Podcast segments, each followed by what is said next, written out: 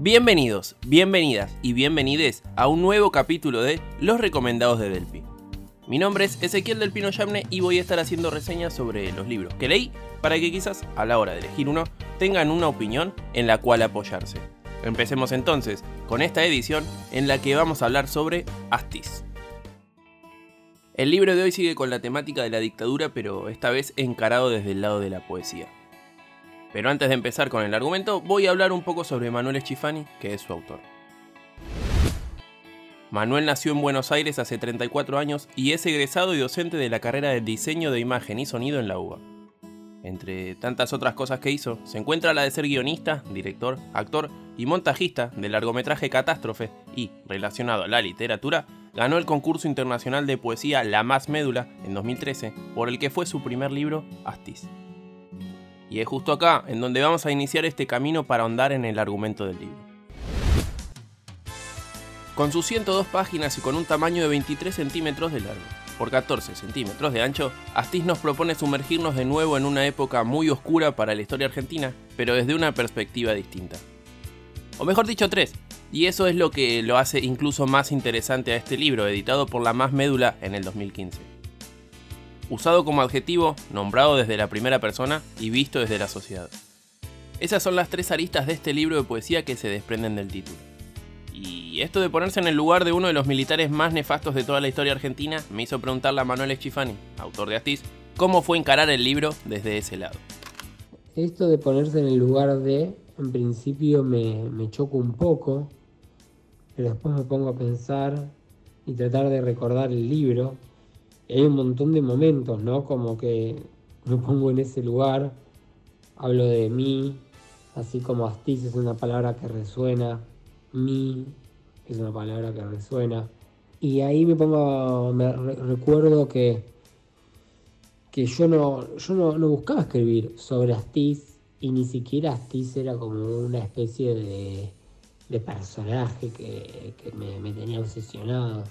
Yo tenía ganas de escribir un libro por alguna cuestión bastante arbitraria apareció Astiz y apareció la palabra mí.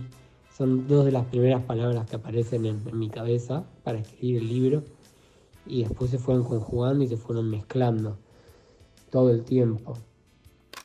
Siguiendo con el hilo de la narrativa, Manuel habla sobre cómo pensó la estructura del libro a partir de un apellido tan importante como el de Astiz.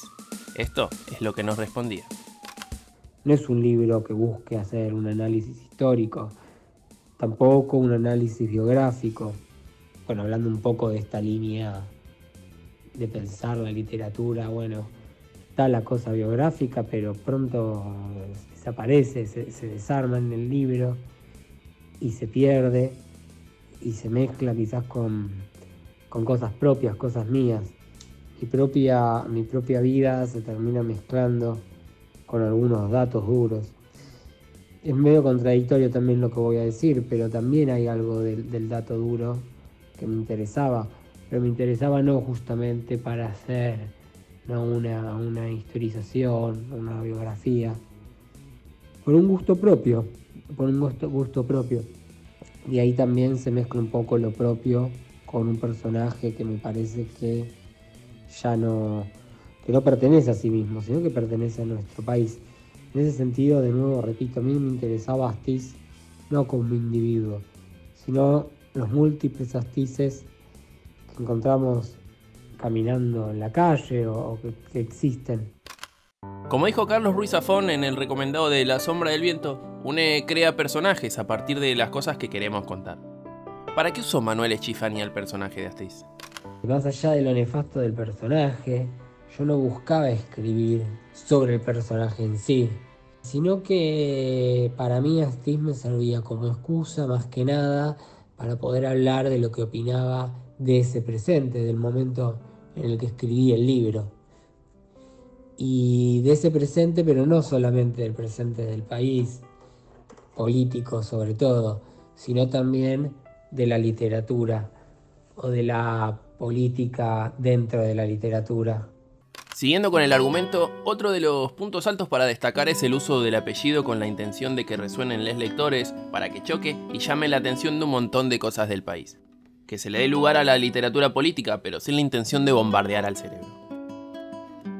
Astiz ya no es un nombre y apellido porque, como ya dije al principio de la reseña, se convirtió en un adjetivo y eso es lo mejor que podía pasarle a alguien como él, visto desde nuestro lado, porque lo deshumanizó por completo por todas las atrocidades que hizo.